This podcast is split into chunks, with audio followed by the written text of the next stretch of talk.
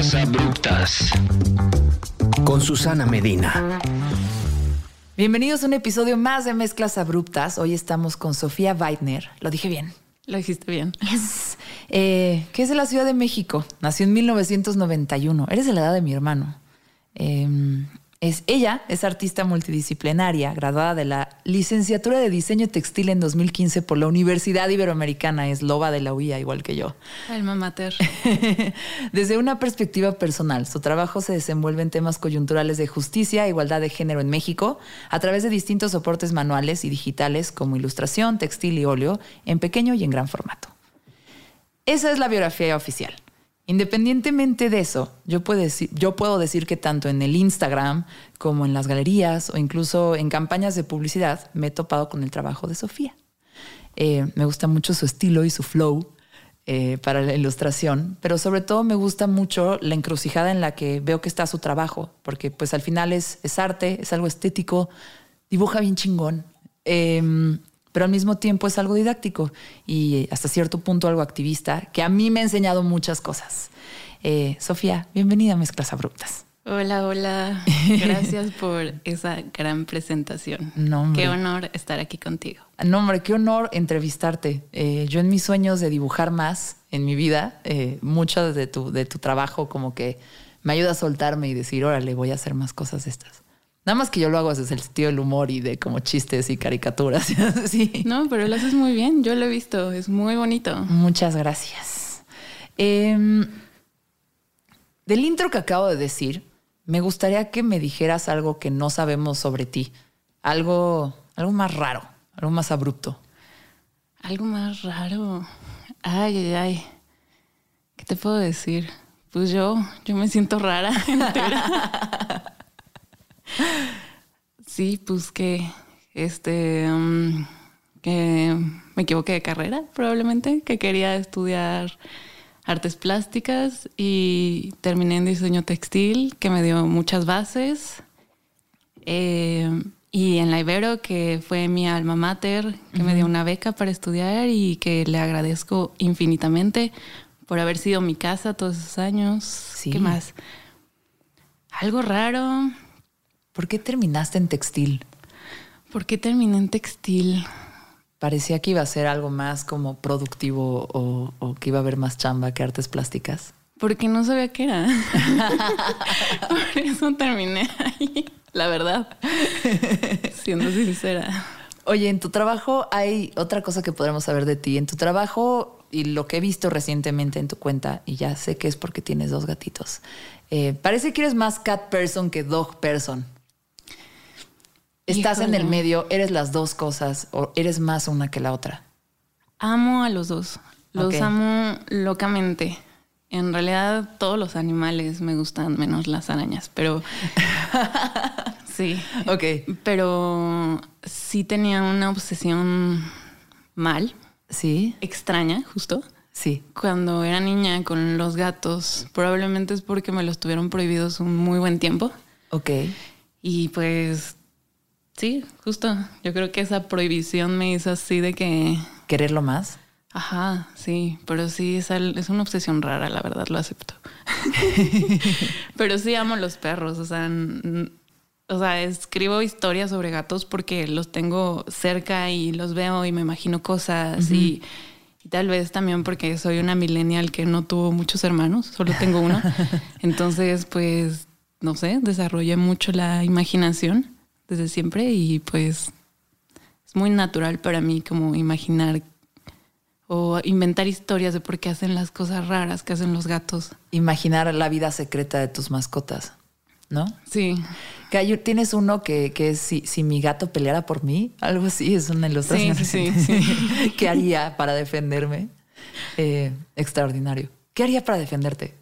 Sí, pues me lo imagino así, ¿no? Así como Quería, quería este gatito. O sea, si fuera el doble de grande, yo sé. No, no, ¿cuál doble? O sea, si fuera 200% más grande. o sea, yo sé que partiría madres, así de que aléjense de ella, así de que con estas garras los voy a partir así. Estoy, estoy segura que lo haría. Teófilo, un saludo. Un, un, Teófilo, un saludo. Imagínate lo que iba a decir. Un saludo a Teófilo. Dice, me cuidaría en su pechito y me bañaría con su lengua rasposa. ¿Qué más haría tu gato si te pudiera defender? Eh, con sus garras partiría en dos a mis enemigos. Mm. Escaparíamos trepando los árboles, porque tú te subirías a tu gato y eres, tú en tu gatito subiendo por los árboles. Eh, me alimentaría con insectos y ratas. y rociaría con orina radiactiva a los otros de los atacantes, a los ojos de los atacantes. Chido, es tu gas pimienta. Exacto. Eh, pero es chiquito, así que se conforma con entrar conmigo al baño para checar que no me ahogue en la ducha. Adorable. Sí, pues es que los gatos tienen esta dualidad de ser como unas cosas fluffies y así como bonitas, ¿no? Pero son asesinos. Entonces es como... Y todas esas cosas que, que cuento como en ese pequeño cómic o cuento, sí las hace el gato. O sea, en realidad sí lo hace. Pero pues no alcanza a más. Porque, o sea, sí me baña con su lengüita, pero pues pues, un cachito de la mano, ¿no? Pero pues si fuera grande, sería así de que entera, seguro, ¿no? Oye, tengo una pregunta que me gusta mucho hacerle a mis amigos, que es, tienes tres preguntas que le tienes que, o sea, por un momento, por 15 minutos, tu mascota, tu perro, en este caso tu gato, puede hablar, te puede entender, te va a contestar. ¿Qué le dirías o qué le preguntarías? Pues soy muy racional, pero sigo pensando que los gatos tienen una conexión con, la muerte o con el más allá. Entonces le preguntaría qué sabe. que te adelante algo. No sé si sea una buena pregunta ni tampoco sé si quiero saber. la respuesta, sí. Pero también le preguntaría qué piensa de mí. Y si le hace falta algo. ¿Qué, qué necesita? ¿Qué se le ofrece? ¿Con qué puedo ayudarlo, señor gato? Exacto. Em, yo voy a responder esa pregunta porque me encanta. Pero la primera. ¿La de la muerte? no, no, no, no, no, ¿cómo crees? No, no, no. No, no, es la pregunta que yo le haría a Montana, mi perro, ah, mi perrita, eh, si hablara, ¿no? Y no son preguntas. La primera cosa sería explicarle el concepto de trabajo a dónde me tengo que ir de día, por qué estoy sentada en la computadora tanto tiempo, explicarle que pues hay que comprar croquetitas y comidita y para podernos ir de hike y todas esas cosas ah, que, sí, pues no entienden, que, quisiera yo que supiera dónde me voy y que siempre voy a regresar. Em, Exacto. Esa es una. Eh, ah, la otra era, era también si algo le faltaba, qué necesitaba, qué podría hacerla más feliz, como, como qué, qué necesitas de mí. Eh, y nada, como, como no le pediría que cambie en lo absoluto, pero sí le explicaría que tiene que tener más cuidado y ser menos atascada en el parque, en la montaña, en todo, treparse a cosas así. Es como, güey, me preocupo, estoy con el Jesús en la boca, por favor, vete con cuidado. Em, eh, eso, eso, eso, eso haría básicamente con mi perrito.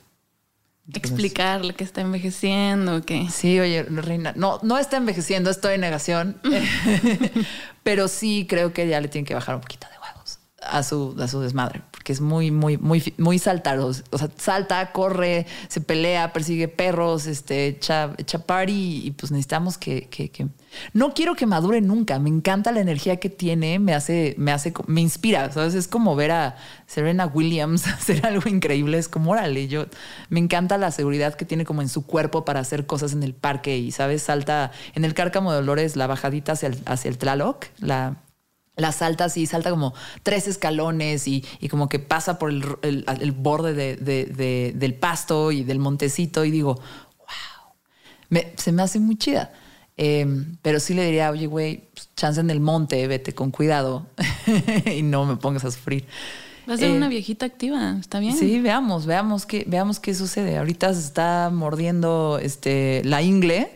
Eh, espero que no tenga pulgas. Entonces, en este escenario en el que puedes hablar con tu gato, esta pregunta te la iba a hacer, imagínate que viene un alienígena y le tienes que explicar qué es dibujar y nunca lo ha visto y no sabe qué es, pero habla español. Vamos a cambiarlo a tu gato. Le tienes que explicar a tu gato ¿Qué, ¿Qué, es dibujar? ¿Qué es ilustrar? ¿Qué es tu trabajo? ¿Cómo, ¿Cómo lo definirías? Sobre todo porque tienes un chingo de imaginación. Que le explique como qué es dibujar. Ajá. Pues creo que de alguna manera lo saben. Ok. Porque, o sea, yo no puedo tener las manos quietas. O sea, sí dibujo, pero también soy diseñadora textil y también trabajo con textiles. Un poco menos ahorita porque la neta no tengo tiempo. Ajá. Porque la ilustración es lo que me da de comer.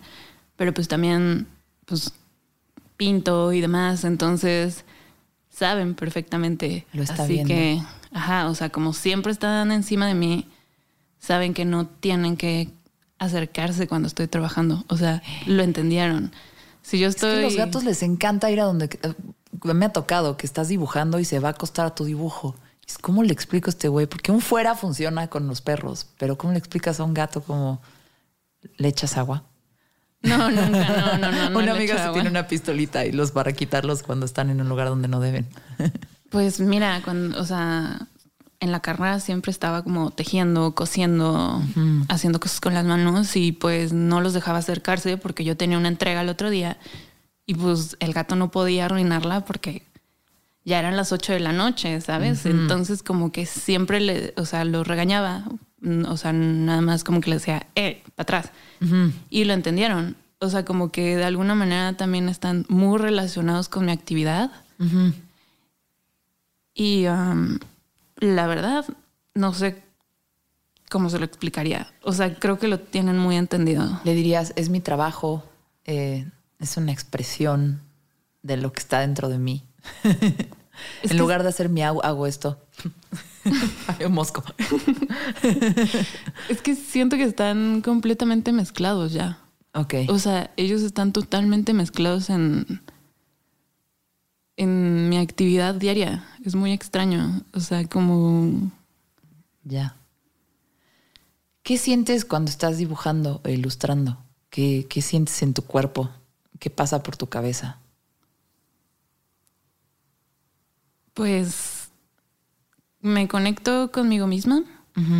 Em, si dejo de hacerlo, si dejo de hacerlo, como que me pierdo. O sea,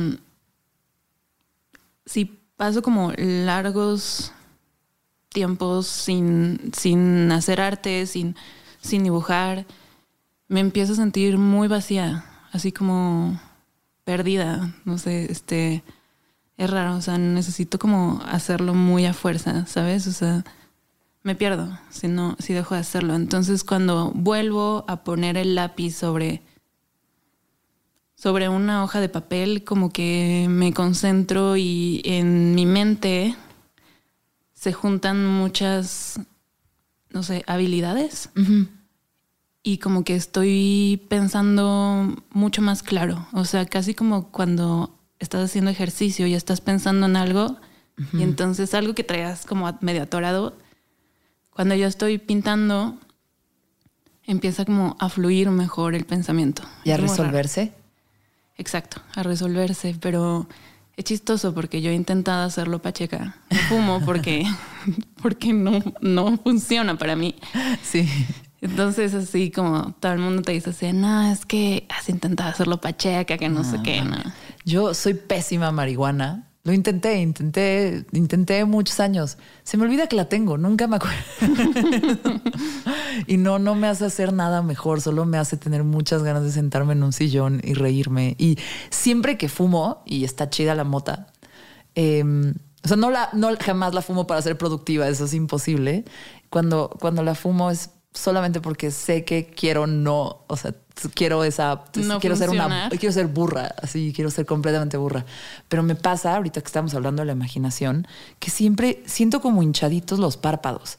Pero lo que me imagino en ese momento es que me metieron como nubecitas, bolitas de algodón, pero en realidad es así como nubecitas que me las metieron en los párpados y entonces siento rico cerrando los ojos porque siento que tengo nubecitas sobre, sobre, sobre pues el eyeball, el, el, el, el, globo ocular. Pero a mí no funcionó. No, no. O sea, no, no, no. Salió una cosa súper plana, súper rara, así como muy geométrica, pero no. Y para sacarte de tu zona de confort, a lo mejor. O sea, como que no pude meterle toda la energía.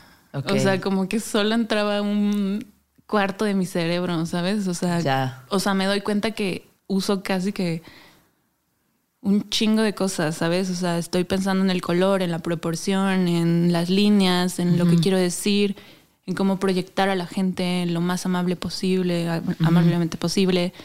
Entonces, son muchas cosas que se mezclan en mi mente y además estoy pensando en algo que tengo que solucionar. ok, sí, de tu vida, existencialmente. ¿Cuándo te diste cuenta que querías dedicarte a esto? Así, ¿cuál fue el momento de, ah, este es mi propósito? Pues la vida me obligó, realmente, o sea, me puso ahí así como, eres esto y no tienes escapatoria. Ok. O sea, yo me he dado cuenta que tengo como amigas, amigos artistas y que no quieren aceptar que lo son porque es una tarea difícil, ¿sabes? O sea, es como, pues, al ser artista hay que exponerse y hay que verse por dentro y es cosas que, que pues generalmente es mejor o no mejor, porque no es mejor, pero es más queremos evitar, ¿sabes? es más cómodo evitar. Entonces, pues, y de alguna manera también como que me di cuenta que, ¿cómo voy a ganar dinero de eso? ¿Sabes? Así, ¿cómo voy a ganar dinero del arte? Porque mi, o sea, sí, mi familia, pues, o sea, mis papás no son artistas, o sea, en mi familia no hay artistas, entonces era como, te vas a morir de hambre de eso, ¿no? Entonces yo no toqué ni siquiera la posibilidad al escoger carrera. Ok. Dije, no, o sea, no sabía bien qué era, pero salí de la carrera y pues en realidad fue en psicoanálisis, así como de, mi hija, eres artista. Y aunque te metas donde te metas, no vas a dejar de sentir, no vas a dejar de mover la manita cuando estás hablando por teléfono, ¿no? Que te, que te empiezas a rayar un papelito. Yo, yo, me, yo me dibujo en la piel. Ok. Entonces es como, está ahí, ¿sabes? O sea, yo lo digo como que acepté mi piel de artista, ¿no? Porque no te puedes quitar la piel. Entonces era, o lo aceptas o lo aceptas. ¿Y cuál es el costo más alto de ser artista? Yo creo que la exposición.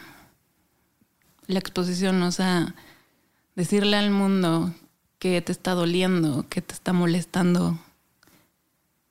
Y sí, de alguna manera mostrarte, ¿no? Yo trato de ser como lo más sincera posible, lo más humana posible, porque siento que las redes sociales nos deshumanizan, entonces pues justo intento ser humana y sincera. Bien, por eso me gusta tu trabajo. Gracias. Oye, ¿cómo, cómo encontraste tu estilo? ¿Cómo, ¿Cómo encontraste la forma en la que tú querías dibujar? Pues es parte de lo mismo. El estilo es también aceptarte como, como eres, o sea, aceptar tus trazos como son, ¿no? Em, practicando mucho, ¿no? O sea, realmente dibujando mucho, eh, copiando, o sea, como copiando, no me refiero a otros artistas, sino me, o sea, copiando que pongas una naturaleza muerta y que empieces a bocetar y bocetar y bocetar.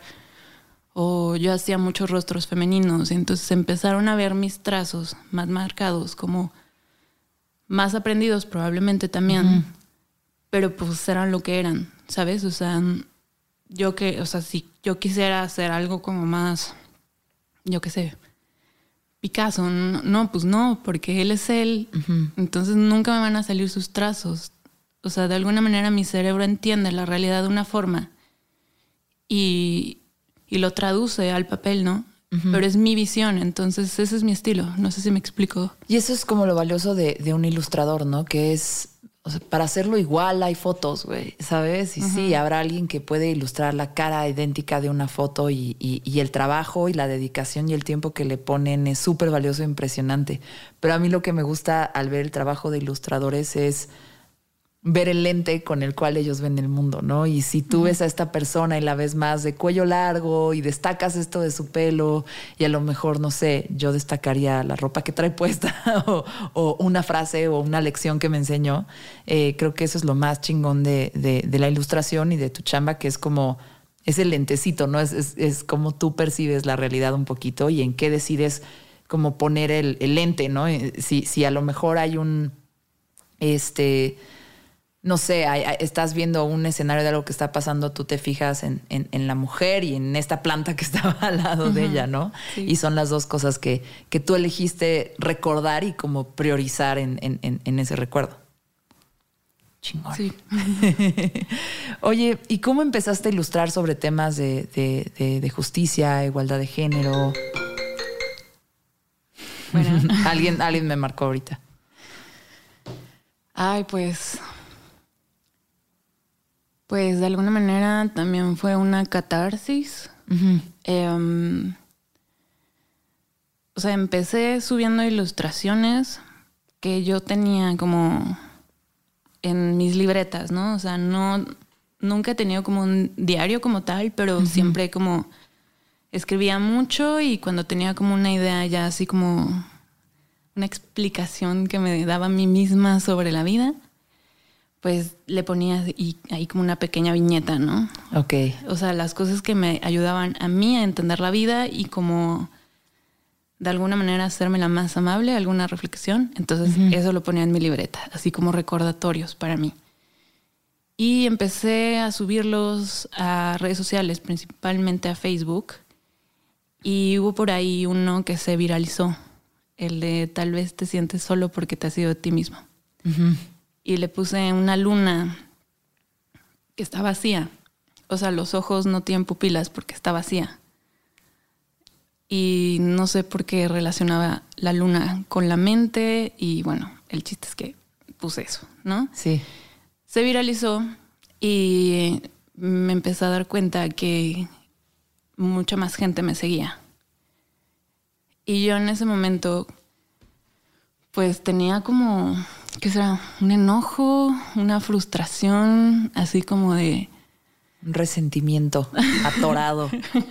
Ajá. así como con medios de comunicación masiva que pues que tienen justo información que es vacía. O sea, yo pensaba como de que si esos medios le hablaban a la gente de algo que les sirviera, que les dejara algo, que el país podría como evolucionar un poco, ¿sabes? Es, o sea, esa era como mi idea. Y entonces dije, ok, mis redes están creciendo de nuevo, así como ser artista. Es algo que no voy a poder detener. Si soy artista, tengo que tener un público o inevitablemente lo voy a tener. Pues le voy a dar como un cauce sobre temas que a mí me importan y que siento que nos están hablando y que a mí me hubiera gustado que me hablaran sobre eso. Entonces hice ahí como una listilla así de quiero hablar sobre feminismo, eh, maltrato animal, eh, no me acuerdo qué más puse así, creo que también puse así como ecología, o sea, por ahí debo de tener esa lista, la voy a buscar. Y este... Eran tus verticales de contenido. Sí, pero también, o sea, el, o sea, el feminismo era porque yo estaba aterrada. Ok. O sea, yo estaba aterrada porque pues notaba cómo estaban creciendo los feminicidios, sobre todo en el Estado de México, ¿sabes? O sea, siempre fue como, ay, en Ciudad Juárez, ¿no? O sea, Ciudad Juárez y hasta, bueno. No, aquí al lado. Bueno, yo siendo chilanga. Ajá, aquí, o sea, en la Ciudad de México, con todo respeto a la gente de Ciudad Juárez, nos, o sea, a mí me parecía lejano, ¿no? O sea, y lamentablemente, o sea, nos empezó a hacer ruido ya que lo teníamos más cerca, o por lo menos a mí o sea, sí dije así de, eh, ¿qué está pasando? Y entonces me empecé a informar, empecé a seguir blogs feministas y pues obviamente te salen cuatro noticias al día o más, ¿no? O sea, brutales. Y yo dije, tengo que absorber esta información para traducirla al mundo, para hacérsela saber, ¿no? Y empecé a hablar sobre eso, sobre feminicidios, sobre está pasando esto, este, sobre prevención del, del feminicidio, o sea, como investigando, yo, o sea, solita me puse a leer y quería eso, o sea, hablarle a las chicas sobre lo que es el acoso sexual, ¿no? Para que, o sea, el acoso sexual es una cosa que de pronto la, te está pasando y es como súper invisible.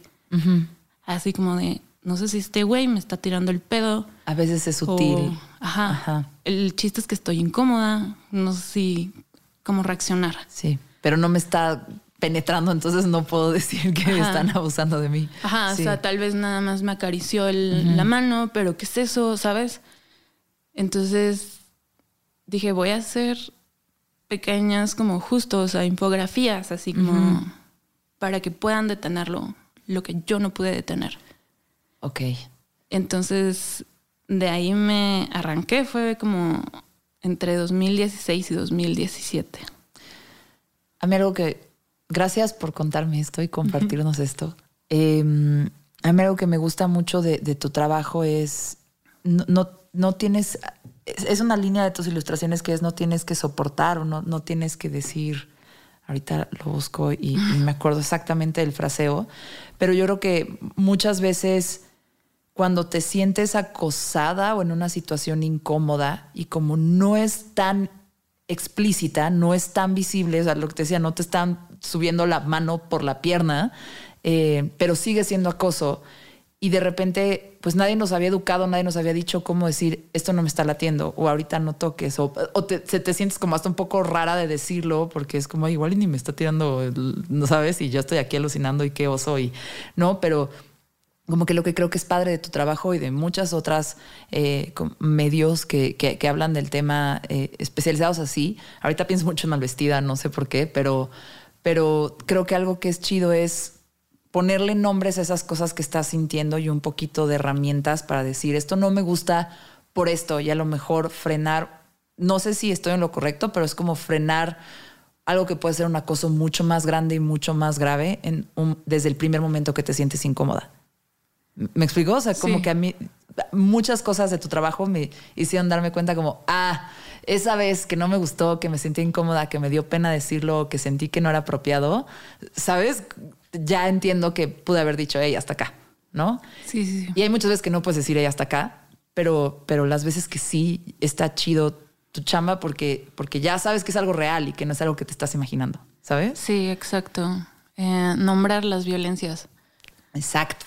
Tal cual. Sí. Hay un podcast nada más como para sobre el tema de las mujeres de Juárez que, me gusta muchísimo. Eh, a veces es raro ver noticias o escuchar, escuchar noticieros o, periodismo que cubre México, ya sabes, desde Estados Unidos o desde España o desde Inglaterra. Pero me gusta mucho porque es un poco más honesto a veces eh, y, me gusta ver al país desde los lentes del mundo. Eh, y hay un podcast que se llama Forgotten Women of Juárez. Natalia Lafourcade hace la canción de ese podcast, está muy linda. Eh, y es todo un, como, pues es un documental periodístico sobre, sobre toda la situación que, que rodea a las mujeres de Juárez. Eh, y es, es, muy doloroso y muy interesante. Y fuera de como lo doloroso que es, está muy bien hecho. Entonces busquen Forgotten Women of Juárez. Está raro, está en inglés. Escuchar eso en inglés cuando estás de este lado de la frontera está raro, pero, pero pues si eres bilingüe, te, puede gustar mucho ver como esa historia y enterarte más de lo que está pasando ahí específicamente. Y ya después pues abres la croaca y te enteras, de todo lo que está pasando en el resto del país. Eh, pero bueno, no los quiero agüitar ahorita. Eh, te quiero contar un poco mi historia con el feminismo que, te estaba mencionando fuera del aire. Eh, yo no siempre fui feminista. No, yo tampoco. Ajá, una se vuelve, ¿no? Le enseñan. Eh, pero la verdad es que yo tuve como unos papás que me empoderaron mucho, eh, me educaron mucho alrededor del carácter, de ser valiente, de no dejarme, de, ¿sabes? Muchas veces a través como de herramientas muy masculinas, em, muchas veces también a través de, de, que a mí me gustaban cosas que, que le gustan en tendencia un poco más a los hombres que a las mujeres, yo pude navegar mucho el mundo masculino sin problemas, ¿sabes? Hablar de videojuegos, rock y, eh, y, béisbol es una cosa que de repente te hace sentir cómoda en ambientes que usualmente las mujeres no lo estamos, ¿sabes? Eh, no, no sé cómo, no sé si es acertado la forma en la que lo estoy expresando, pero yo así me sentía, ¿no? Y pues un día estaba en mi, en mi trabajo corporativo, muy, muy corporativo, y nos hicieron ir a una reunión de, de, pues, las mujeres en el negocio, ¿no? Y yo, chale, ya sabes, era rosa la, invitación. Y yo, chale, qué guay. Entonces voy, eh, y pues como que empezaron a hablar de todo eso, y yo me volteé y le dije a una amiga, oye, como que tú sientes que está dispareja la cosa o que hay mucho machismo, así como que yo no he tenido sea, lo que le dije es como que yo he tenido la fortuna de trabajar en una estación de radio o en una agencia de publicidad y trabajar con hombres y jefes, hombres, hombres, que, pues, nunca sentí como una barrera, mucho menos una cosa, o jamás, ¿sabes? Como nunca sentí una problemática, nunca, nunca, nunca sentí un tope, ¿no? Eh, así como tú lo sientes aquí porque yo no me he sentido así. Y ella se volvió y me dijo, mira, a mí lo que me pasó es, acabo de tener un bebé y la dinámica de trabajo cuando eres mamá, deja las prestaciones, que eso es algo que tiene que mejorar en todos lados, es como las prestaciones tienen que mejorar, pero también la presión que tienes de tener que cuidar un bebé, tener que hacer esto, dividir tu cerebro, pero que ellos no entiendan, pero también estás trabajando, pero como este es un reto particularmente difícil para mí, ¿no? Y yo dije, ah, ahora, mi amiga me importaba un chingo y me había enseñado mucho y dije, órale, nunca me había puesto en los zapatos de otra mujer en su circunstancia, ¿no? Em, después empezaron a hablar de ya historias como un poquito en esa misma junta, como historias un poquito más rudas, en, en, en, las, en las plantas, en, ya sabes, en el equipo de ventas, y así dices, ah, fue, no sabía que se llamaba así, pero fue el primer momento que experimenté la sororidad, ¿no? Y, y experimenté la empatía y experimenté como, como pues esta especie de, conciencia de, cuidarme y hacer equipo con, con ¿sabes? Con, las mujeres. Eh, justo como en un proceso también de, ir descubriendo mi feminidad, porque yo siempre fui de como un lenguaje muy masculino, ¿sabes? Deportes. ¿Tienes hermanos? Tengo, tengo un hermano menor. Mira, te lo voy a explicar así. Para que mi hermano aprendiera a tirar penales, mi papá me enseñó a ser portera. y me daban unos cañonazos horribles. Yo soy la grande. Em, pero pues así aprendí a, ser portera y por eso era buena en el voleibol, porque pues no me daban miedo los balonazos. Pero, ¿sabes? Es como... Eh, un, poquito, un poquito así. Eh, y con eso coincidió que yo estaba en un proceso de descubrir muchas cosas sobre pues, mi lado femenino, como de florecer literal como mujer, porque yo era Mowgli, güey. Em, y, nada, fue, fue un proceso interesante. Y, parte de lo que a mí me ha ayudado mucho a entender el feminismo y entender las experiencias de otras mujeres y de a mí esto que me caga que es como el día de la mujer desde el lado corporativo de oportunidades laborales y nos estamos llevando el mundo de la haga desde el momento que lo ves como en México, esa no es la problemática, ¿no? Acá nos están matando eh, y hay muchísima impunidad y es otro tema. Entonces esas cosas que empecé, empecé a concientizar, las empecé a concientizar a partir de ese momento. Y te voy a echar una floresota y ramos de flores, pero también mucho a través de tu trabajo, ilustradoras como tú, que me explicaban conceptos, que me daban articular cosas y que me daban herramientas literal para, para descubrirme como mujer y como para hacer equipo con otras morras. Pues sí, no, o sea, probablemente yo sé que mi trabajo no es cómodo y probablemente yo tampoco lo soy como persona, pero también digo, qué flojera, qué flojera un arte que, bueno, o sea, a veces se necesita, ¿no? Pero como un confort de la vida, pero también me daba como un poco de flojera eso, lo que te decía, o sea, una, una ilustración que fuera cómoda o que no dijera nada, ¿sabes? O sea, me hace sentir, pues sí, como si casi mi vida no tuviera sentido, ¿sabes? O sea, es como necesito decirle al mundo, ¿no? O sea.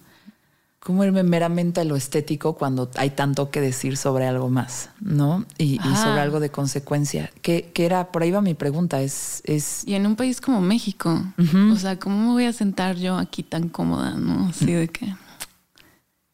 Pues no, no, o sea, en el Estado de México sí, tantos feminicidios, pero pues no vamos a decir nada, ¿no? O sea, Sí. no.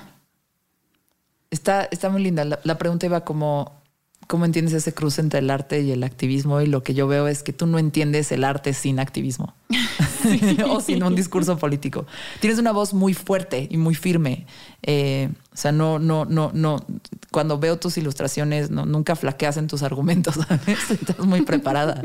Eh, ¿Te sentí regañada? Espero que no.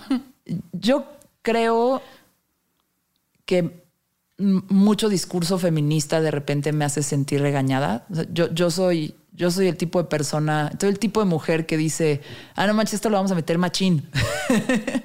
y no lo, ¿sabes? No lo, no, igual lo puedo dejar de decir, pero me sale muy natural, ¿no? Aprendí a hablar muy, mucho en ese lenguaje, ¿no? Es, no mames, esa morra es una pistola dibujando, ¿no? Esas cosas que tienen que ver con ese lado, que no sé si quiero modificar, porque mientras mi intención y mi conciencia sobre los problemas se modifique, a lo mejor el lenguaje se modificará después. O sea, ya ahorita hablo con lenguaje inclusivo, algo que estoy aprendiendo desde hace dos años de repente. Eh, creo que solito va a pasar, no me quiero presionar de ese lado. Pero sí, de repente para, para morras que no recibimos esa educación, digo, yo te llevo cuatro años, sí, yo te llevo cuatro años. eh, y, y pues nuestra, o sea, mi educación en la prepa y en la universidad no era tan informada en ese sentido, ¿sabes? Era como que casi siempre las mujeres que, que- que iban avanzando eran mujeres que tenían muchas conductas masculinas, ¿sabes? Eh, y, y- y como que era, era, era, era, era diferente, ¿no? Yo lo resumo así, es Es que creo que yo tampoco tuve esa, no, ¿No? tuve esa información ni esa educación. O sea, si ahorita tú me dices cómo llegó, Ajá. no lo sé. O sea, de otras mujeres. O sea, yo Sí. de verdad he aprendido de otras mujeres. De, o sea, les llamo mis ancestras por, por, la, por haberlo dicho antes que yo, ¿sabes? Ok. Pero mi mamá tuvo actitudes que no supo, que se dio cuenta, más bien que no se dio cuenta Sí. que, que me estaba inculcando, ¿sabes? Y así como de que se esforzó mucho porque yo estudiara. Ella, mi mamá, solo ella en mi casa. Sí. Entonces, o sea, me dio armas y cosas que, que no sabía, ¿sabes? Entonces, ajá, que justo que no se nombraban, ¿no? Pero que de alguna manera, pues fueron descubriendo otras mujeres poquito a poco.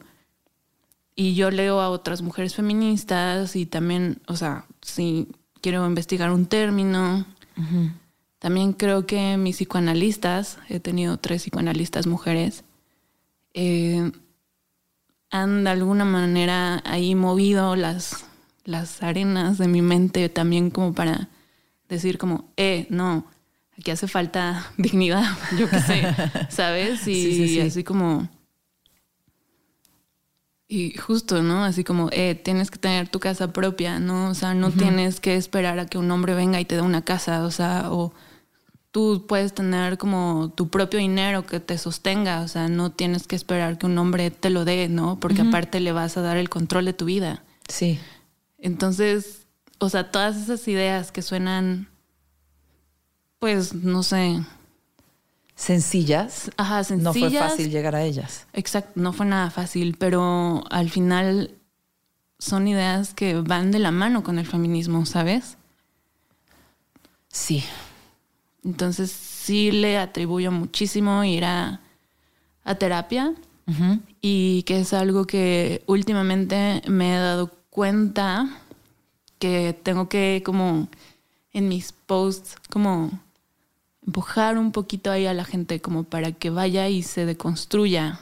Y deconstruirse pues es justo. Des, ¿no? Construirte, o sea, quitar los tabiques, encontrar ahí las fallas, las ideas de los años 50 Ajá. y volver a formar, ¿no? Y volver a construir. Entonces, este, pues eso fue lo que me pasó a mí y es doloroso, ¿no? O sea, por eso nos echamos para atrás, pero al final es un, se vuelve una vida mejor. Oye, ¿y no sientes que de repente O sea, casi como Spider-Man, pero Spider-Woman de repente como with great power comes great responsibility, pero con tanto talento para expresar estas situaciones en el papel o en el iPad, em, viene como te siente, de repente te siento que estás cargando ahí un poco una responsabilidad de informar o educar o, sabes, como que tiene un propósito y una misión, este, sabes, como tu vida creativa. Em, y de repente no, te pasa que, la gente te busca para información y apoyo, o sea, fuera de la parte como, pues de la experiencia como didáctica y estética que es tu trabajo. Sí, sí, claro. Este, o sea, yo sé que tiene un peso, pero no lo cargo. Porque un error muy grande que pasa cuando, eres alguien que está expuesto es, pues, no sé, anular a tu público, ¿sabes? O sea, yo sé que las personas que me siguen tienen un cerebro propio. Y que yo les puedo decir cosas, pero que finalmente esas ideas se van a volver sus ideas que las van a desarrollar más y que las van a cuestionar. Y que, o sea, se van a meter el putazo, lo que sea, ¿sabes? Pero, o sea, al final como que confío en su inteligencia. Ok. Y dejo que también esas personas que me siguen lo carguen, porque confío en que justo, o sea, que tienen la capacidad, ¿sabes? Entonces ahí me aligera la cosa. Sí. Otra cosa que me ayuda es como de pronto desconectarme del número de seguidores que tengo. O sea, no ver el número. Claro, justo iba a hablarte de los stats del gram. Nota al pie tiene un chingo de seguidores e interacción. Ajá, o sea, como que intento, o sea, es como estar en un escenario y no ver al público. Ok. Y eso ayuda como también a, pues, a crear con más libertad, ¿no? O sea, no estar pensando en lo que piensa la otra persona, sino como más en cómo lo voy a expresar de manera que sea entendible. Ok, voy a investigar, voy a poner las fuentes y demás, ¿sabes? O sea, voy a hacerlo lo más amable posible, justo porque la ilustración ayuda en eso. O sea, si yo te pongo unos animalitos ahí, unos gatitos. Sí Luego pongo ahí mucho al gatito, que suele ser teófilo, explicando un tema difícil. Se vuelve un poco más amable, ¿no? Sí. Em, ¿Y qué era, otra pregunta? Nada, que si de repente no te buscan como una fuente de apoyo o información que va más allá de tu labor como artista. Ajá, pero te digo, no lo cargo, es súper común. He tenido, la verdad, casos fuertes que llegan a, mi, a mis mensajes directos, casos que me, a mí me han quebrado, porque de pronto me han llegado situaciones que, mm, que yo no sé manejar.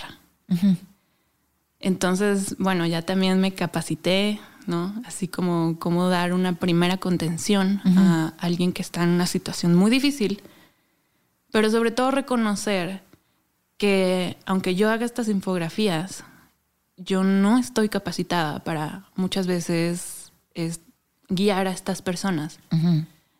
Entonces, lo que yo hago es conectar. Ok. Em, conecto con organizaciones, con personas que sé que pueden dar acompañamiento.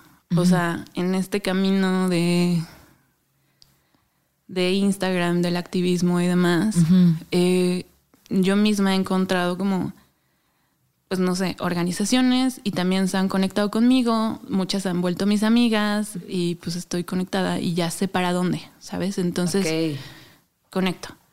Porque sí. Pues.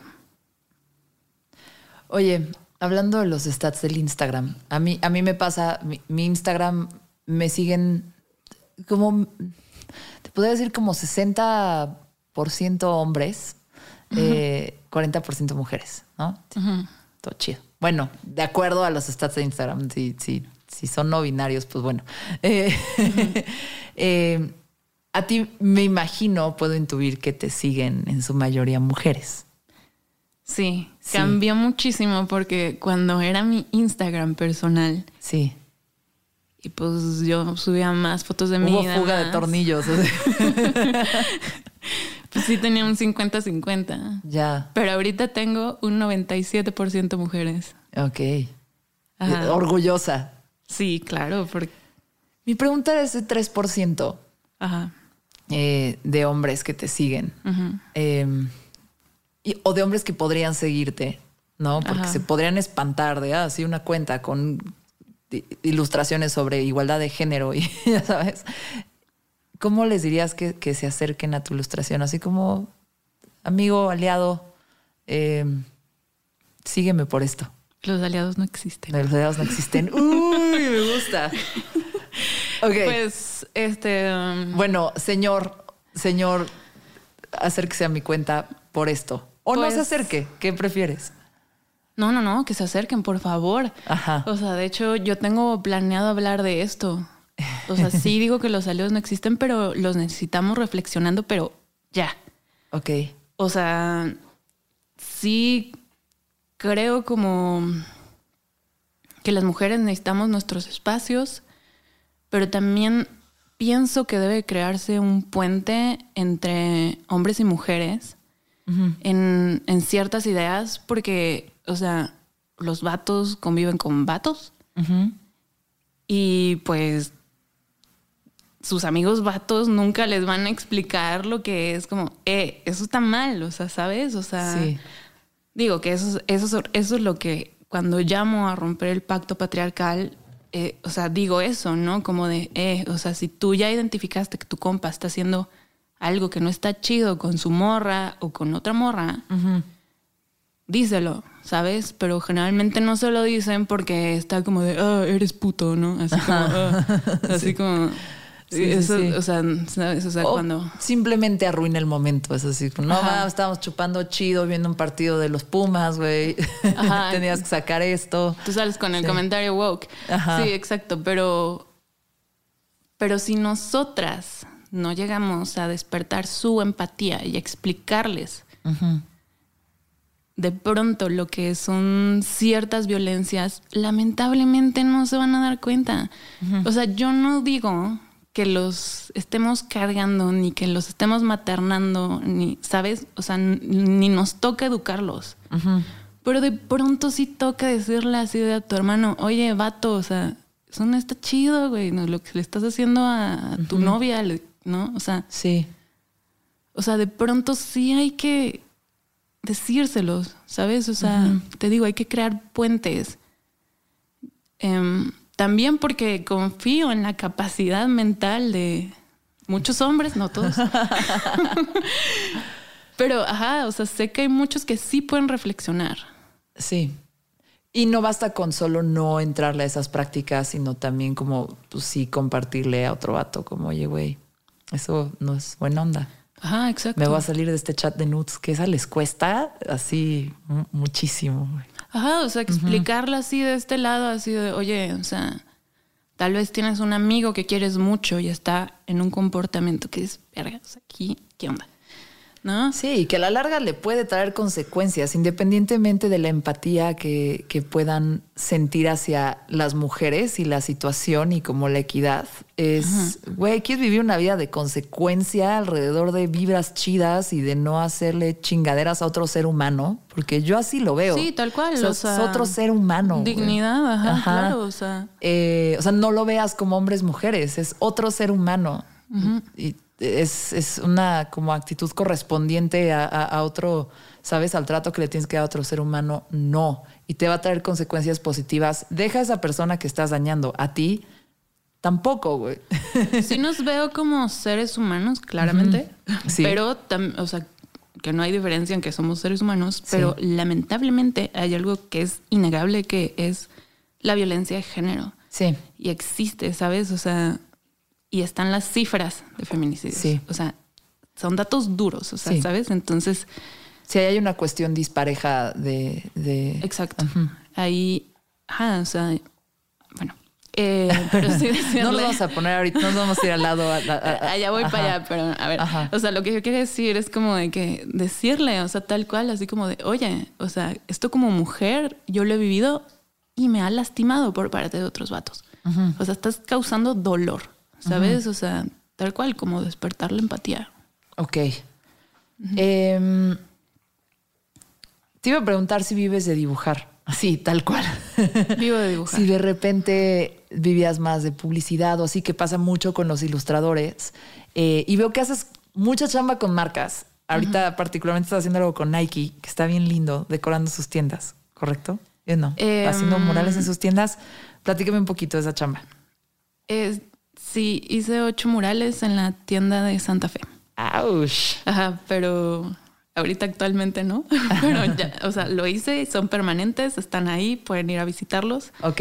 Agregamos unos neones muy chulos. En la tienda de Santa Fe, ¿cuál centro comercial? Eh, Santa Fe, em, Centro Comercial Santa Fe. Ok, el, el- el- el- el epicentro de, de- de- Ese. la cuna de Santa Fe. Ese, ese, sí. Muy bien, chingón. Eh, ¿Y cómo entiendes este cruce entre tu trabajo y la colaboración con marcas? Ejemplo. A veces, pues sí hay marcas, ya sabes, corporativos malignos, ¿no?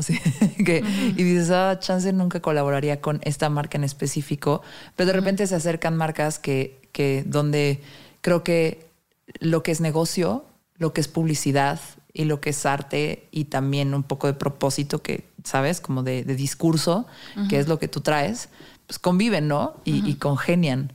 Eh, tú, digo, hay que pagar las cuentas y eso siempre va a ser una realidad, pero, pero ¿cómo ves esta colaboración con marcas? ¿Cómo, cómo la entiendes y, y cómo decides con quién trabajar? Pues mira, sí vivo de dibujar, tal cual. Eh, también tengo como, no le llamo una marca, pero al final sí es una marca. Ajá. O sea, como de merch. Hago sí, mucha merch. Sí. Y, ajá, este, hago de pronto como cosas más independientes para personas que me dicen, quiero un diseño de tatuaje, tal cual, o sea, demás, ¿no? Este, la verdad es que estoy muy abierta. O sea, yo no me siento más ni menos haciendo una chamba chiquita o grande. Y también está esta chamba que hago como de trabajar con marcas. Ok. Em, siempre intento justo ser lo más ética posible y, o sea, para nada salirme como de mis valores. Em, en algún momento dije así como, en algún momento de mi vida antes de esto dije así como de, maldito capitalismo, me quiero salir de esto, este, ¿sabes? O sea, y mis jeans estaban rotos y así como de que, así de que ya el dinero no me llegaba, ¿no? Porque así como, dije, me salgo del capitalismo. Ya. Y lamentablemente y dolorosamente me di cuenta que no se puede. Eh, o sea, ahorita esta es la realidad, ¿sabes? Estamos dentro del capitalismo, se va a caer el patriarcado y el capitalismo. los dos. Les aviso, Eventualmente. se les notifica. Lo vamos a tirar, pero ahorita em, el autocuidado también es importante en el feminismo. Y por lo tanto también hay que ganar dinero, ¿sabes? O sea, entonces, pues sí, o sea, pues mientras no estés dañando a alguien, creo que está bien tomar esas chambas. Sí. ¿sabes? Y de alguna manera, ahorita tenemos que convivir con el capitalismo, de- no sé, o sea, te digo, de la manera más amable, ¿no? Y de la manera más responsable, que creo que eso es lo importante. y Sí. ética es lo que te digo. Entonces es como, pues, justo, o sea, también, o sea, quienes hacemos activismo necesitamos dinero, ¿no? O sea, yo no juzgo a las activistas que, pues sí, o sea, que tienen sus actividades para mantenerse, ¿no? O sea, al final le estamos dando algo al mundo. No, ni yo, y sabes qué, como que algo que dijiste que es muy lindo es aprender a jugar con las reglas del sistema que está activo en este momento, sí. ¿no? Y solo jugando con sus reglas, pues los puedes vencer un poquillo, casi, casi. O sea, no es inevitable que te- te- lo hagas completamente desde un lado opuesto. Vas a estar solita y va a estar muy difícil, ¿no? Como que tienes que derrumbarlo desde adentro. Sí, sí, sí.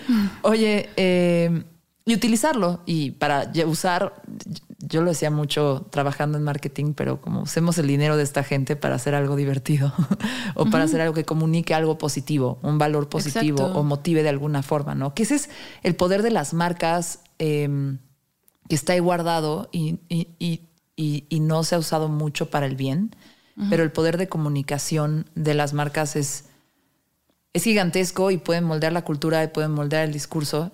La mayoría de la gente ve más publicidad que películas y documentales, ¿sabes? Sí, sí, sí, sí. Y, y a lo mejor Es una manera de igual Sí. meter el mensaje dentro de la sociedad. sí, y si la raza que trabaja en marketing y comunicación y publicidad se preocupa como tú en que su, su trabajo, su trabajo este, creativo eh, de alguna forma también sirva un propósito, pues chance, estaría chido. Es una gran herramienta la Pues- publicidad para cambiar al mundo. Me ha pasado que, o sea, que sí me contactan para cosas que digo, ¿qué? O sea, No, que me sí, acabas no. de decir, perdón. He rechazado proyectos, sí los he rechazado. Quisiera saber cuáles, ¿no? Así el brief de... de- O sea, sí he dicho así de, ¿qué es esto? Ajá, ¿No? ajá. Y me ha pasado que ya acepté trabajar con una marca, ya está el anticipo y me salen con una cosa que digo, esto es totalmente, está mal, lo que me estás pidiendo está mal. Y les digo, no, no hay manera, o sea, esto no se va a hacer, o sea, y se va a hacer, o sea, lamentablemente, o sea, como yo te vaya guiando o no se hace, ¿sabes? Entonces también ahí yo como que me interpongo, o sea, en cosas que digo, esto está súper abusivo, no- o sea, o estás- Sí. no sé. Perfecto, ¿Sabes? una mujer de convicciones. Oye, eh, ya hablando desde la ilustración como un trabajo, ¿cuál es tu proceso? Eh, hay, por ejemplo, sé que la gente, y esto es un cliché, pero la gente que escribe se levanta todos los días y es- se- se- los comediantes también, ¿no? Se sientan tres horas o cuatro horas frente a la computadora y solo escriben cosas como para, ¿sabes? Echar a, echar a andar el hámster, ¿no? Aunque sea malo, pero ir sacando cosas. Ilustrar es, es similar. Digo, yo dibujo. eh, a mí me da mucho miedo llamarme artista, como que. Da miedo, ¿eh? Da miedo. Da miedo. Y también, me, o sea, me gusta cómo lo dices de la parte de mostrarte y exhibirte, ¿no? Como cualquier ente creativo, mostrarte es una vulnerabilidad y es como el riesgo más grande y está muy lindo. Pero a mí también me da, a mí lo que me da miedo de la palabra artista es sonar arrogante, como, como ¿sabes? Como, ah, que sé que esa morra. Eh, y tipo, yo diría que muchísima gente que hace cosas es un artista y es un genio creativo y ya sabes, lo, lo podría usar muy fácil para los demás. Pero cuando yo me tengo que tirar hacia mí misma, el como, ah, ah, artista, creativa, ilustradora. como O sea, sientes que suena como muy que mamón, siento, siento que estoy mintiendo en mi CV. Así siento que estoy mintiendo en el CV, tal cual. Pero bueno, el punto es, sin saberlo, yo sé cómo es mi proceso de dibujar, ¿no? Así, pues me destapo una chelita, tengo una lista de cosas y me pongo a dibujar o estoy interactuando con la gente, dicen algo cagado y lo dibujo. Eh, y como que es algo que, como que es más algo divertido y, y cuando sí tiene que ver con un proyecto o algo, pues a lo mejor le meto más tiempo, pero me cuesta más trabajo. Pero yo lo hago mucho en un espacio como no forzado, no es mi chamba, no X, ya sabes. Entonces no sé cómo es tu proceso. O sea, no sé si tú te levantas todos los días, te, no sé, haces yoga, meditas, eh, le das de comer a los gatos, te sirves un café, te desayunas un, un, un avocado toast porque eres muy aesthetic y de repente dices, ah, ya toca, me siento a las 10 a, a- a- a moverle al, al estilógrafo, a, a moverle al, al- al iPad. Me da risa porque nada de eso pasa. Sí. o sea, para empezar, creo que yo soy una persona que su cerebro está más despierto en la noche. Ah. O sea, mi cerebro no arranca como hasta las 12. Ok, ok. y yo ya dejé de juzgarme en eso. O sea, simplemente así es. Ya sé que es un, no sé, probablemente un- una condición de mi cerebro. O sea, hay personas que su cerebro despierta muy rápido y en la noche se apaga muy rápido. El mío es al revés, ¿no? Yo estoy, o sea, tengo la mente muy activa más tarde, ¿no? Ya, lo respeto. Empezando por ahí. Y este, pues, en cuanto al proceso, pues soy muy emocional. O sea, igual, es eso, soy lo que soy. Soy muy emocional. O sea, tengo emociones de pronto que se me manifiestan, no sé cómo llamarlo. Eh, a veces puede ser en lugares Inesperados. inesperados. Inconvenientes. Puede ser incómodo. Por eso digo que puedo ser una persona incómoda, porque Sí. tal vez puedo estar en un lugar y estoy como seria, porque probablemente estoy asimilando algo de mi psicoanálisis de la semana, yo qué sé. Entonces, me llega en muchos lugares la emoción. te digo, como un salvavidas, lo que hago es que escribo. O sea, eso es lo que hago, así como algo que a mí misma, o sea, como que me suavice la realidad. Entonces hago muchas notas en mi celular. Ok. Ajá, tengo muchas notas y Mm, tú también. yo también. Yo hacía esas notas en WhatsApp y les ponía send. Estoy intentando solo hacerlas en las notas. también tengo mi WhatsApp conmigo misma. Ah, ¿sí? Es, un, es una buena herramienta, sí. Pero, ajá, o sea, yo creo que sería de esta manera. Primero siento, luego lo escribo, o sea, lo, lo bajo a palabras y después lo bajo a un lenguaje gráfico. Ok. Eso cuando son como cosas personales. Sí. Cuando es que tengo que entregar una chamba y la, o sea, igual, o sea, tengo una emoción atravesada que no me deja trabajar, pero hay que entregar la chamba porque hay que comer, hay Sí. que pagar la renta. Ajá, hay que comprarle las croquetitas a los kiris. Exacto. Ajá. Entonces, y eso es autocuidado, todo eso. Entonces, este, pues, afortunadamente aquí entra mi carrera de diseñadora textil, que me dio muchas herramientas para lograr generar una idea, ¿sabes? Sí. Entonces, pues, ponerse a bocetar mucho, ponerse como a ver cosas en internet que te inspiren. Si de plano ya nada así, nada fluye, o sea, si estoy así bloqueada, lo que más me sirve, o sea, ya como muy extremo, es irme de viaje. o sea, yo no lo veo tanto como, ay, es un gasto externo, me voy de viaje, no. Es una inversión. como parte de mi trabajo, ¿sabes? O sea, yo necesito ver muchas cosas, o sea, necesito entrar a museos, necesito entrar a tiendas, necesito ver qué está haciendo otra gente, o me salgo de mi casa, necesito escuchar pláticas raras en el transporte público, lo que sea. Escuchan mezclas abruptas. Escuchar mezclas abruptas. Ajá. Y este, y todo eso me nutre. De alguna manera me nutre y, em- y fluye. Fluye más rápido. Más natural. Me encantó porque te fuiste solita a la siguiente pregunta, que Ah, era ¿sí? cómo peleabas contra el ojo en blanco. Hay un episodio que acabo de hacer con un amigo que se llama Mango Marín, que es director creativo, director de arte, diseñador gráfico, publicista, ilustrador, hace cosas con plastilina y así. Y justo hicimos como una lista de hacks para la gente que ve el ojo en blanco y le da, pues, le intimida, eh, como cosas que puedes hacer para empezar a fluir tu creatividad. Pero me gusta lo que me estás diciendo, eh, porque es otro hack, es salirte y ver cosas y llenarte, llenarte los ojos y las orejas y a lo mejor también la boca de cosas que, que, que, que te pueden provocar ideas diferentes o ideas nuevas o por dónde aterrizar eh, eh, un reto, ¿no? Un, un reto comunicacional que muchas veces cuando trabajas con una marca o trabajas para un pedido, eh, pues son, son cosas que tienes que resolver más que solo sacar. Sí, sí, sí, hay que resolver, hay que ver cosas. o sea, hay que resolver. Eh, te quiero agradecer por venir a mi casa tres semanas en la noche a grabar. Eh, Mezclas Abruptas es un podcast nuevo. Eres el episodio eh, del 15. wow. Eh, Las primeras. pero ahí vamos, ¿eh? Nos están recomendando mucho en Spotify, Apple Podcast y así. Eh, se los agradecemos. Pero, pero pues, te agradezco que vengas porque yo pongo como la condición de que tiene que ser presencial. Eh, no quiero que se oiga feo, quiero poder ver tu cara y cómo reaccionas y cada cuánto agarras la chela porque estás nerviosa, esas cosas. Eh, si mi perro se mete, ¿no? Como que al final eh, es parte de lo abrupto, pero también parte de lo que hace como, como una conversación superhumana. Y eso es algo que yo valoro un chingo de tu trabajo, lo humano que es. Y también me- te voy a robar ese concepto, pero tú eres mi ancestra en términos de, de aprender de feminismo y, de, y, de, y de hermanarme con otras mujeres. Eh, pues te, te he aprendido mucho a través, sin conocerte, a través de tu trabajo. Entonces, te agradezco estar aquí, te agradezco lo que me has enseñado. Eh, le agradezco también a todos los hombres que se echaron esta conversación y, y- y lo hicieron con empatía y aprendieron algo. Eh, pero bueno, para terminar, eh, me gustaría dos cosas. Una, si hubiera una ilustración, así la gente va a conocer tu trabajo y solo es una cosa, ¿cuál sería?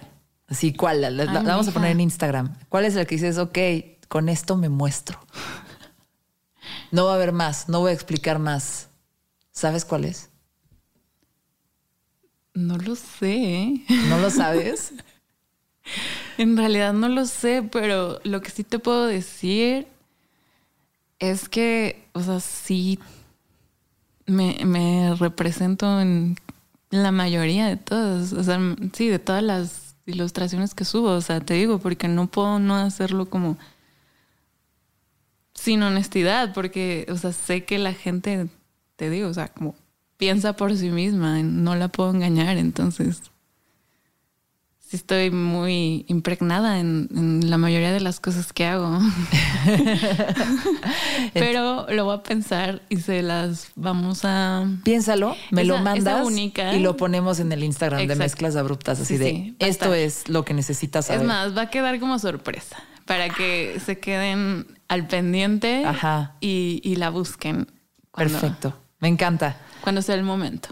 Oye, me encantaría que hablaras de, bueno, de tus redes sociales, de tu sitio web, de lo que pueden encontrar ahí, para que ya que acabó la conversación, eh, pues sepan qué hacer con toda esta información, ¿verdad? Toda esta plática. Con esta plática, sí. A ver, este, pues mira, para bien o para mal, tengo este apellido complicado, un poco impronunciable para los mexicanos. Es lo que es. Quise adoptar un nombre artístico en, mis inicios, pero dije al final esto es, esto es quien soy. Es mi nombre, tal cual, es mi historia, son mis ancestros, ancestros, todo. Entonces lo dejé. Y entonces ahí les va, o sea, se los tengo que deletrear. es Sofía, W-E-I-D-N-E-R. Yo lo diría Weidner. Ajá, tal cual, o sea, sí se lee en español. Ajá. Y pues ese arroba lo tengo en Instagram, en Twitter. Facebook ya no lo uso, em, pero existe, pero no hay nada si se meten. Eh, es mi mail también y es mi página web. Exacto, que acaba en .com. Exacto, .com. Entren porque está, hay cosas bien, a mí que, me gustan un chingo las compritas. También escuchen un podcast de Sonoro que se llama Maldita Pobreza para combatir las, las compritas, pero después de meterse al sitio web de Sofía, eh, hay, hay, hay litografías, hay impresiones muy lindas, hay tote bags, hay muchas cosas muy padres que vendes y, y está más chido traer algo de eso en tu día a día, que es como un pedazo de arte, algo que te inspira, algo que te da una idea, que una bolsa del Sara. Entonces, métanse a la tienda. Comercio justo. Yo le pago justamente a mis proveedores. Eso. Y entonces, sí. Y apoyan a que yo pueda seguir haciendo infografías para mujeres en situación de violencia. Hermoso. Muchísimas gracias, Sofía, por venir a Mezclas Gracias a ti. Qué honor de verdad. gracias por la invitación. Eh. bueno, pues adiós. Adiós. Fondeate esa Mezclas abruptas con Susana Medina. Sigue o suscríbete a este podcast para recibir un nuevo episodio cada semana. Deja una reseña. De preferencia cinco estrellas. Excelente servicio. Y si quieres seguir la conversación, busca arroba mezclas abruptas. Mezclas abruptas. O arroba Susy Rain. S-U-Z-Y Rain de lluvia en inglés. En Twitter o Instagram. Mezclas abruptas con Susana Medina.